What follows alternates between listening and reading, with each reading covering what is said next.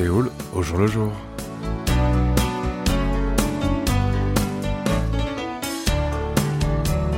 Bonjour à toutes et à tous et merci de nous rejoindre pour cette nouvelle édition de votre magazine de société Séoul au jour le jour.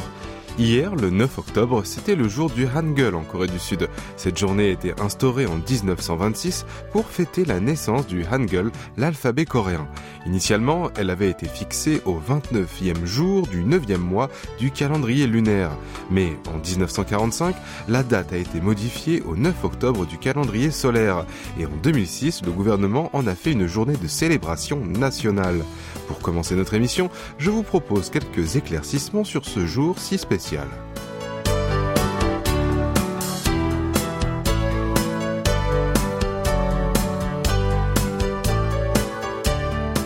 D'abord, beaucoup de gens croient que le jour du Hangul marque la date de création de l'alphabet coréen. Mais ce n'est pas le cas. Le Hangul a été créé en 1443 par le roi Sejong le Grand pour favoriser l'alphabétisation du peuple avant d'être promulgué en 1446. Le 9 octobre correspond à la date supposée de promulgation du Hangul et non pas de sa création. Et puis, certains assimilent à tort le Hangul à la langue coréenne, mais il faut se garder de confondre une langue avec son système d'écriture. La langue coréenne existe et est parlée depuis plusieurs millénaires. L'alphabet servant à écrire cette langue qui a été créée au XVe siècle. Enfin, vous pourriez vous demander si les Nord-Coréens célèbrent eux aussi le jour du Hangul. En effet, au nord du 38e parallèle, il existe son équivalent, appelé le jour du Chosongul.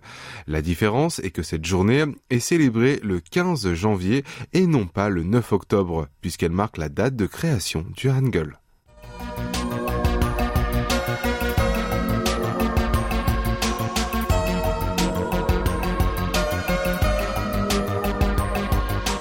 Le mois d'octobre est l'un des mois les plus appréciés des salariés sud-coréens, puisqu'il y a deux jours fériés dans ce mois-ci, à savoir le jour de la fondation de la Corée, appelé Chonjol, célébré le 3 octobre, et le jour du Hangul, le 9 octobre. Ce mois-ci, les habitants du pays du matin clair avons eu deux week-ends prolongés, du 1er au 3 avec Chonjol et du 8 au 10 avec le jour du Hangul qui tombe un dimanche et qui est donc rattrapé sur le lundi suivant, soit aujourd'hui. Cette période était l'occasion en or pour les Sud-Coréens de voyager, que ce soit à l'intérieur du pays ou à l'étranger. La plateforme des voyages Yanolja Interpark a récemment publié les résultats d'une analyse des réservations faites sur son site pour la période du 1er au 10 octobre. Selon ces données, 82% des personnes ayant effectué une réservation pour cette période ont opté pour un voyage de deux jours en Corée du Sud. 32% ont choisi de partir le 1er octobre et 21% ont planifié un départ le 8 octobre. Dans le classement des régions du pays accueillant le plus de touristes, on retrouve en tête la province de Gangwon, connue pour ses montagnes et son littoral, avec 25%, suivi de Busan, la ville portuaire au sud-est du pays, avec 20%. La province de Gyeonggi et la capitale Séoul occupent ex la troisième place avec 19% chacune devant l'île méridionale de Jeju. Par type d'hébergement, 43% ont réservé des chambres d'hôtel et 36% ont opté pour des maisons de location. Dans le cas des voyages organisés à l'étranger, 44% ont préféré des forfaits de 4 jours. En outre, le Vietnam occupe la première place du classement des pays choisis par les touristes en voyage organisé avec 23%, suivi de la Thaïlande, du Japon, des Philippines et de Guam, une île dans le Pacifique appartenant aux États-Unis. Enfin, cette dernière arrive en tête des destinations de vol choisies par les voyageurs à l'étranger pour ces vacances d'octobre avec 12%, suivi de Da Nang au Vietnam et de Bangkok en Thaïlande. Et pour notre première pause musicale, je vous propose d'écouter une chanson de Ayu, Kaeul Hachim ou Matin d'automne. 작은 새들 노랫소리 들려오면 언제나 그랬듯 아쉽게 잠을 깬다. 창문 하나 햇살 가득 눈부시게 비춰오고 서늘한 냉기에 재채기 할까 말까.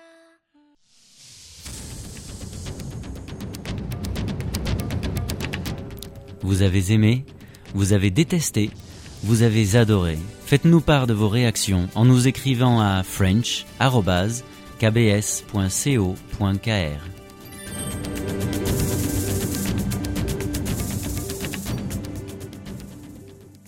Bienvenue si vous venez de nous rejoindre, vous écoutez Séoul au jour le jour en compagnie de Franck Atlani ce lundi 10 octobre. Madame Kim a un fils de 11 ans, écolier de 5e année, l'équivalent du CM2 en France. Au début de cette année, la plus grande question qu'elle se posait était la suivante. Qui sera l'instituteur de mon fils pour la nouvelle année Un homme ou une femme? En effet, au cours des quatre dernières années, son enfant n'avait eu que des maîtresses. À sa grande déception, pour l'année scolaire 2022, encore, la classe de son fils a été confiée à une institutrice. Et ce n'est pas vraiment une simple coïncidence. Parmi la quarantaine de professeurs de l'école de son enfant, les hommes sont au nombre de cinq seulement. Dans les établissements scolaires en Corée du Sud, les enseignants masculins sont de plus en plus rares. D'après les données de l'Institut de développement de l'éducation de Corée, la proportion des professeurs hommes dans les établissements primaires et secondaires n'est que de 30,3% cette année contre 50,8% en 99 et de 39,5% en 2007. En outre, 107 établissements ne comptent aucun homme parmi leurs enseignants, excepté les chefs et sous-chefs d'établissement. La jante masculine est encore plus rare dans les écoles primaires. Cette année, il constitue seulement 22% des instituteurs du primaire contre 29% en 2005, alors que ce taux atteint toutefois 28% pour les collèges et 43% pour les lycées. La situation varie d'une région à l'autre. Le taux d'enseignants masculins dans les écoles primaires est particulièrement faible, à Daejeon avec 12% et à Séoul avec 13%. Ce déséquilibre homme-femme dans l'éducation devrait s'aggraver dans les années à venir. En effet, la proportion des messieurs parmi les admis au concours d'enseignants du primaire est passée de 13,2% en 2021 à 10,6% cette année, soit une diminution de 2,6 points. Dans ce contexte, certains proposent d'introduire des quotas en faveur des hommes dans les écoles primaires en soulignant l'importance de l'implication équilibrée d'enseignants masculins et féminins pour le développement des enfants. En 2007, le Conseil national des rectorats a soumis une proposition en ce sens au ministère de l'Éducation. Puis, l'année suivante, l'Académie de Séoul a tenté de permettre aux recteurs d'appliquer des quotas pour les hommes plafonnés à 30%. Pourtant, tous ces efforts ont échoué face à l'opposition du ministère de l'Éducation. En 2011, une proposition de loi prévoyant l'instauration des quotas pour les instituteurs masculins a été déposée à l'Assemblée nationale mais n'a jamais été soumise au vote. En effet, certains estiment que la mise en place des quotas en faveur des hommes peut être discriminatoire pour les femmes et proposent plutôt d'améliorer les conditions de travail des enseignants pour permettre de susciter des vocations chez ces messieurs.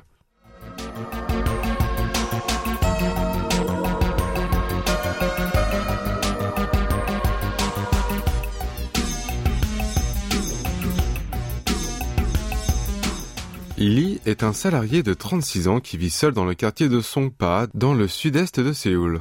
Depuis le mois dernier, il se transforme en livreur le soir, après le travail et le week-end.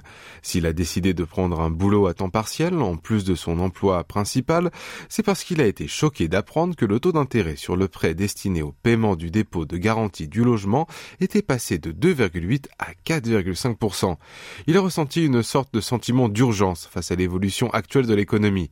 Son petit boulot lui rapporte un revenu supplémentaire d'environ 1 million de won, soit 700 euros par mois. Il place argent sur un compte épargne à un rendement élevé ou un compte retraite complémentaire. Comme lui, 4 personnes sur 10 qui vivent seules ou ont un deuxième travail à côté de leur emploi principal en Corée du Sud. Puis, ces personnes ont tendance à réduire leur consommation et à augmenter leur épargne dans un contexte marqué par la flambée des prix et la hausse des taux d'intérêt. C'est ce que nous apprend un récent rapport publié par l'Institut de recherche de la holding financière KB Financial Group qui s'intitule État des lieux des monoménages. Ce rapport a été élaboré sur la base des résultats d'un sondage réalisé à l'échelle nationale auprès de 2000 foyers composés d'une personne âgée de 25 à 59 ans. Selon ce rapport, 42% des sondés exerçaient un deuxième job. Pour ce qui est des raisons qui les ont poussés à prendre une telle décision, 31% d'entre eux ont mentionné le besoin de se constituer un fonds d'urgence. Ils sont suivis par ceux qui ont voulu mettre à profit leur temps libre avec 19%. Le besoin de pallier les difficultés financières a été évoqué par 14% des répondants. Environ 86% des personnes ayant un deuxième job sont engagées dans les nouvelles activités liées au développement du numérique comme livreurs, blogueurs, créateurs de contenu ou encore investisseurs utilisant des applications numériques et ce, au détriment des petits boulots classiques comme la traduction, la création de documents, l'emballage ou la conduite de Par ailleurs, cette année, les individus vivant seuls consacrent en moyenne 44% de leur revenu mensuel à la consommation contre 57% en 2020, soit une baisse de 13 points. En revanche, la part du revenu consacré à l'épargne et au remboursement des prêts a augmenté en passant de 43% il y a deux ans à 56% cette année. Enfin, pour répondre à la question sur les raisons de leur solitude, environ 83% des interrogés ont indiqué qu'il ne s'agit pas d'une décision volontaire. Ils y sont obligés par, entre autres, des contraintes liées à la scolarité ou au travail pour 39% ou par la difficulté à trouver un conjoint pour 22%. Pour cette question, à réponse multiple, 46% des sondés ont trouvé que vivre seul est plus pratique et 16% ont indiqué que le désir d'indépendance les a incités à choisir ce mode de vie. Et pour notre deuxième pause musicale, voici une chanson de Jaoulim intitulée Honjaga Ania ou Je ne suis pas seul.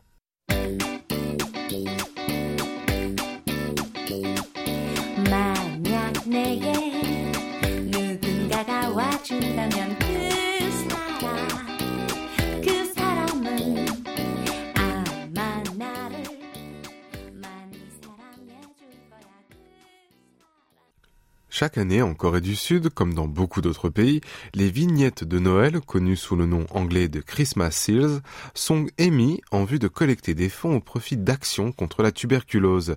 La semaine dernière, l'association sud-coréenne contre cette maladie infectieuse a répandu ses timbres de bienfaisance pour l'année 2022. C'est la star Son Heung-min, le footballeur sud-coréen, qui a eu l'honneur de figurer sur les vignettes de cette année. Sur les dix images de timbres dévoilées mardi par l'association, on peut voir la attaquant du club anglais de Tottenham dans différentes postures dynamiques.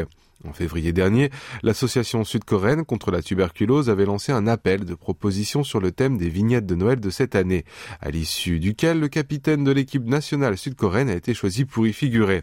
L'association s'est fixé pour objectif de collecter cette année 3 milliards de won, soit un peu plus de 2 millions d'euros. Un objectif approuvé par l'agence coréenne pour le contrôle et la prévention des maladies, la KDCA en vertu de la loi sur la prévention de la tuberculose. La collecte de fonds qui a démarré le 1er octobre se poursuivra jusqu'à la fin février 2023. L'argent collecté sera utilisé pour les activités de lutte contre la tuberculose avec notamment le dépistage et le traitement des patients dans les milieux défavorisés, les recherches scientifiques sur cette maladie et le soutien aux pays en voie de développement. Un petit point historique à présent. À la fin du 19e siècle, la tuberculose ravageait l'Europe. Au Danemark, un employé de la poste a eu l'idée d'utiliser le flot des cartes et des lettres circulant abondamment à l'approche de Noël pour réaliser une bonne action. Ainsi, il a proposé de vendre des timbres de Noël sans pouvoir d'affranchissement qu'on apposerait à côté du timbre postal officiel, ce qui permettrait de recueillir des fonds pour lutter contre cette terrible maladie. Son idée s'est concrétisée et les premières vignettes de Noël ont vu le jour en décembre 1904. En Corée, un missionnaire protestant canadien a émis les timbres de Noël pour la première fois en 1932. Depuis, d'autres émissions de vignettes ont eu lieu occasionnellement. Mais c'est en 1953 que l'association sud-coréenne contre la tuberculose, nouvellement créée, a commencé à les diffuser annuellement et à collecter des fonds pour lutter contre la maladie. Les vignettes de Noël de cette année sont en vente sur le site créé à cet effet par l'association en question, mais aussi dans les bureaux de poste et dans les supérettes GS25.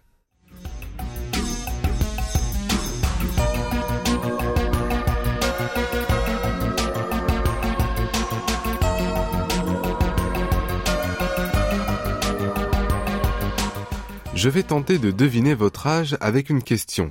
Qu'est-ce qui vous vient à l'esprit lorsque vous entendez Marité François Girbeau Si vous vous dites qu'il s'agit des jeans appelés Girbeau Jeans, jadis populaires mais aujourd'hui disparus, vous avez sans doute plus de 40 ans. Si vous pensez tout de suite à la marque de vêtements que Jenny, membre du girls band Blackpink, a porté, il y a de fortes chances que vous êtes né après 1990. Marité François Girbeau est une marque de prêt-à-porter créée en 1972 en France. Énorme popularité en Corée du Sud dans les années 90.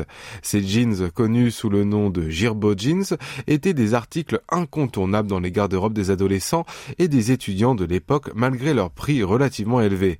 Cette marque qui s'est retirée du marché sud-coréen sur fond de crise financière asiatique à la fin des années 90 est revenue en force au pays du matin clair. Une société de vêtements locale a récemment acheté les droits de vente de la marque française et a commencé à ouvrir des boutiques. La première a été inaugurée en février de l'année dernière dans les grands magasins de Hyundai Seoul à Yoido dans l'ouest de la capitale. Depuis, la marque connaît de nouveau son heure de gloire sur le marché sud-coréen. Son chiffre d'affaires a triplé au premier semestre de cette année par rapport à la même période de l'an dernier. Ces clients ne sont plus ceux nés dans les années 70 et 80, mais les jeunes de 20 à 30 ans.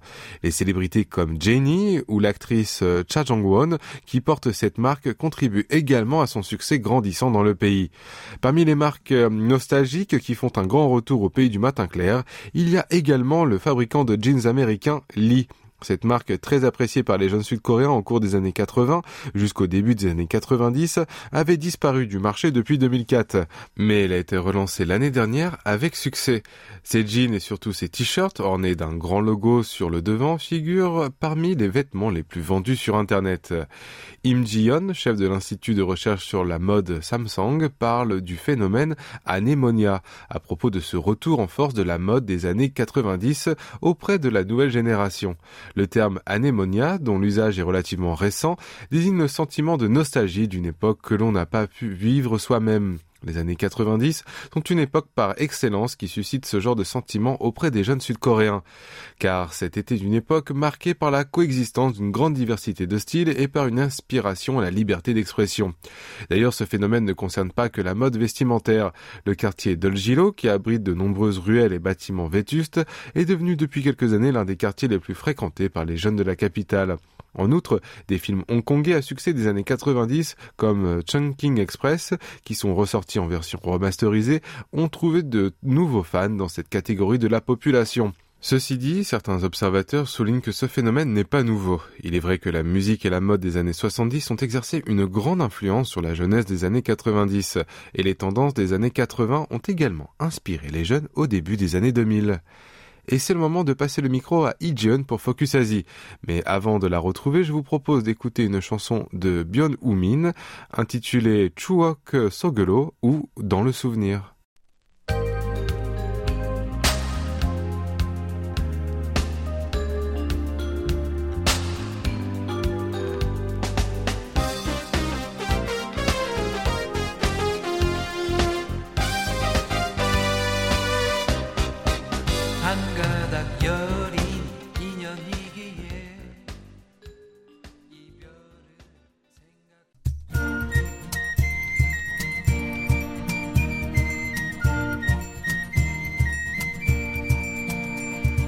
Bonjour, bienvenue dans ce nouveau numéro de Focus Asie. Voici notre première nouvelle. La police malaisienne cherche la famille de Kim Jong-nam pour rendre ses biens. Ce demi-frère du dirigeant nord-coréen Kim Jong-un a été assassiné dans un aéroport en Malaisie il y a cinq ans.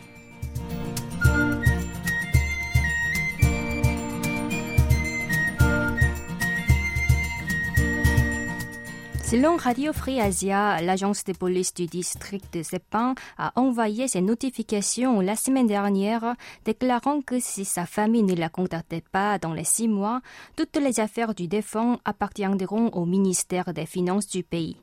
Les autorités policières n'ont pas dévoilé la liste concrète, mais dans les procès du passé, elles ont témoigné avoir retrouvé dans son sac deux téléphones mobiles, un ordinateur portable, ainsi que 138 000 dollars en liquide.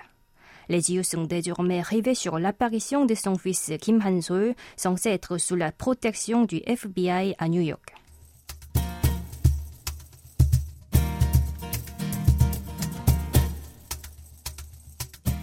Aux Philippines, 433 personnes ont gagné le pacte de la loterie Grand de Loto le 1er octobre dernier. Elles doivent partager le lot qui s'élève à 236 millions de pesos philippins, soit 4 millions d'euros. Selon la chaîne britannique BBC, comme le nombre de gagnants est trop élevé, certains doutent que le jeu soit truqué. Le chef de la minorité sénatoriale, Coco Pimentel, a appelé à l'ouverture d'une enquête sur les résultats suspicieux. Pour remporter le jackpot, il faut choisir les six bons numéros sur 55. Cette fois-ci, tous les numéros tirés étaient des multiples de 9. À en croire un responsable du Philippine Charity Sweepstakes Office, la société gérant ce tirage au sort, le jeu ne peut pas être faussé et les Philippins ont tendance à parier sur des séquences de numéros.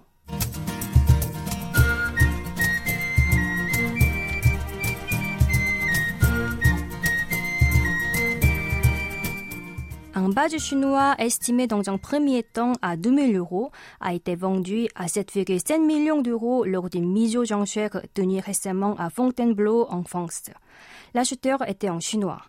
Cette porcelaine de forme Tiangcuping, bleue et blanche, arbore des dessins de dragons et de nuages. Certains enchérisseurs étaient persuadés qu'elle était une antiquité précieuse fabriquée au XVIIIe siècle, ce qui a attisé la concurrence. Pourtant, un responsable a indiqué qu'il s'agissait d'une poterie ordinaire qui date seulement du XXe siècle. Selon Cédric Laborde, directeur d'objets d'art de la maison au Sénat, qui a organisé cet événement, les Chinois sont passionnés par leur histoire et sont fiers d'acquérir leur patrimoine.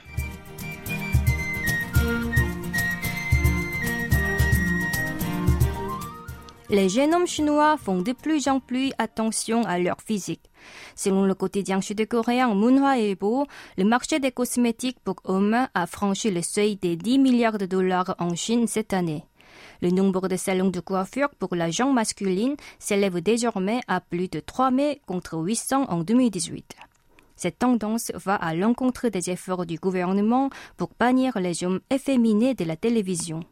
Ce qui est remarquable, c'est que ce sont des jeunes nés après les années 1990, connus pour leur patriotisme, qui s'intéressent le plus à se mettre en valeur. Dans l'industrie de la beauté pour hommes en Chine, 74% des consommateurs ont moins de 34 ans. Le cabinet China Skinny a analysé que les nouvelles générations sont fidèles à l'État, mais en même temps indépendants et qu'elles ne respectent pas forcément toutes ces directives.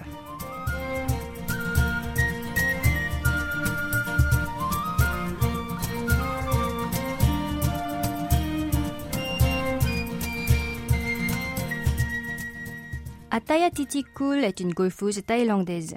Ce nom ne vous dit peut-être rien, mais elle est l'actuelle numéro 2 mondial et est bien partie pour décrocher le titre de rookie de l'année. De plus, la Thaïlandaise de 19 ans seulement s'est hissée à la troisième place du classement des meilleures joueuses de la planète en 2022 et a terminé quatrième de la race de CME Globe. Si Titikul est en train de bouleverser le golf féminin mondial, elle n'était pas forcément destinée à ce sport.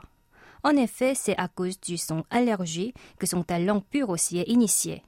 Pour améliorer son système immunitaire, elle a essayé différents sports et a finalement choisi le golf au détriment du volleyball et du tennis, car elle détestait courir. La future grande star du golf a fait ses débuts sur le circuit professionnel féminin, la LPGA, cette année.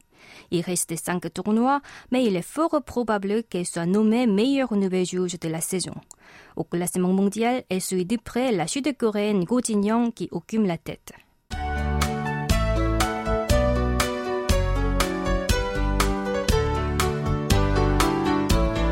Voilà, ainsi s'achève votre Séoul le jour le jour. En espérant que cette édition vous a plu, rendez-vous du lundi au jeudi, même heure et même fréquence. C'était Che Soyon à la rédaction, Franck Atlani au micro et Kim Hongju à la réalisation.